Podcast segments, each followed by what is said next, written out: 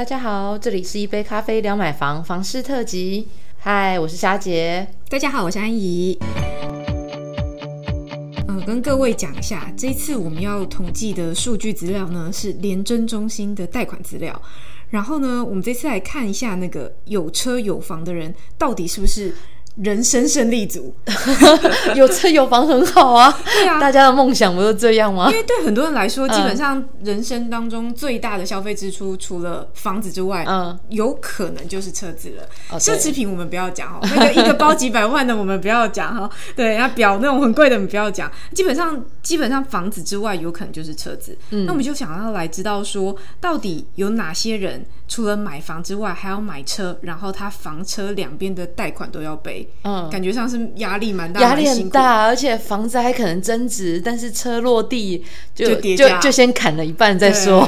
那没办法，还是有一些人有这样的需求，所以我们就去统计了廉政中心的资料，我们去看了一下，说近十年啦，我们拉的时间比较长，去看一下近十年那个呃，同时要进行房子的贷款，又要进行车子贷款的人数大概有多少？嗯，大概。从二零一三年总体来说五万九千人，一直到现在二零二二年。到了七万八千人，也就是说，近十年房车双贷的人数大概增加了有三成左右。这代代表大家都都期待，就是有车有房。对，也有可能有些人他本来就有车或本来就有房，他不用同时贷款啦。但是对于同时贷款的人来说，这个量体也是增加的。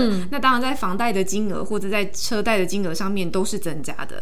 那我们就去看啊，其实对于很多人来说，嗯，他为什么会有这种房车双贷的需求？当然有一个很重要的考量，就是说，在市中心精华地段的房子价格越来越贵了嘛。嗯，那有些人他因为价格上面的考量，他就必须要到比较稍微远一点点的地方买房。嗯，那到远一点地方买房，他可能需要通勤。哦，那通勤也许他不一定。也，他不一定在有捷运的地方，或者是他的所在的县市根本就没有捷运，或者是大众运输工具也不发达。那这个时候他可能就需要用汽车来代步。嗯，所以同时就买了房子，还要再买一台车。但是这样其实说不定算起来还。呃，会比买市中心的房子还划划算哦，有可能，有可能，对不对？有可能，因为 我们看了一下，大概车贷的平均金额，如果他有房贷，然后他同时又去贷款车贷的话，车贷平均金额大概是六十三万，嗯，然后房贷平均金额大概是五百九十，呃，五百九十多万，对，也就是说加一加，他的总体贷款房车双贷的情况下，他的平均的贷款金额大概也不会超过七百万。哦。那真的比市中心的那个贷款背起来的还还便宜耶！对他有可能市中心就买破千万，破千万就要背千万了。对，所以算一算，还是买一台车好了，对不对？对，所以不过就是跟大家讲一下，说这个现在房车双贷的状况其实越来越多，那再加上目前又有升息的情形嘛，所以对大家而言，那个压力就越来越沉重了。对啊，接下来都还要看那个。美国联总会升三三嘛？那台湾到底要跟进多少？就是十二月还有一场，对，央行还有一场，大家都很忐忑吧？对不对？大家那个数据都要赶快算一下。对，就是那个资金不能抓太紧啦，抓太紧基本上就有一点辛苦。那我们也是给大家建议，就是基本上如果你是又有房子的贷款又有车子的贷款的话，如果你资金一时真的嘎不过来，你可以考虑在房贷的部分，你可以先用宽限期。哦，因为车贷的金额比较高嘛，就是它利率比较高，你优先去处理这个部分是比较好的。那房子如果你还有宽限期可以用的话，你可以先用宽限期啦，然后去减缓一些资金的调度的困难。也因为升息的问题啊，所以最近其实因为刚刚讲到车贷利率比较高嘛，嗯，所以我我有朋友他他就有在问我说，哎。他刚买了房子，那的确房子买在蛋白区，他又想说哈，那我要从新庄要跑到板桥去上班，嗯那呃怎样？总体通勤时间过长，对，所以他就动心起念想要买车了。嗯嗯嗯，对，那那当然我有稍微阻止他了一下，啊 为什么？因为因为他才也才刚到新工作报道不久。对，所以刚报道不久嘛，会不会再有可能调整？不知道。嗯嗯然后再来，当初帮他在看那间房子的时候，就是为了捷运站近。对，那我就想想我自己的案例啦。当初我也是挑了哎，一般公车直达公司的房子，然后结果我还买了机车，结果机车三年下来骑不到两千。你车真的要卖掉了？有啦，后来卖卖掉了。对对对，然后还被车行老板就说。啊，你当初跟我买，结果什么？现在又要卖人嘛，总是要找车行整个检查过一次，我是有良心的卖家。啊。他就说啊，三年过去了，怎么还不到两千？没在骑，没在骑。我说哦，那因为我我楼下就一般公车直达公司啊，所以我就用我的案例去说服他，按请按兵不动哦，你再看看，再观察看看，再缓缓。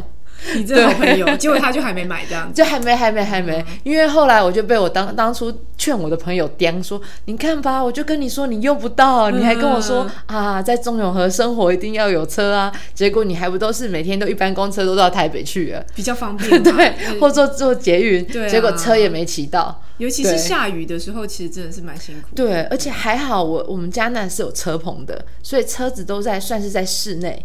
保养的还算不错，所以在在转卖起来没有叠价叠很跌跌太多。对啊，对对对，所以就给大家一个参考啦，这样子。对，那另外其实呃，大家也听到，就是最近其实很多新闻都讲房市冷，房市冷。是。那这个乐屋做房市前期指标，我们来看哦，其实，在乐屋其实十月的中古屋买气啊，相较于九月的确萎缩了大概五 percent 左右。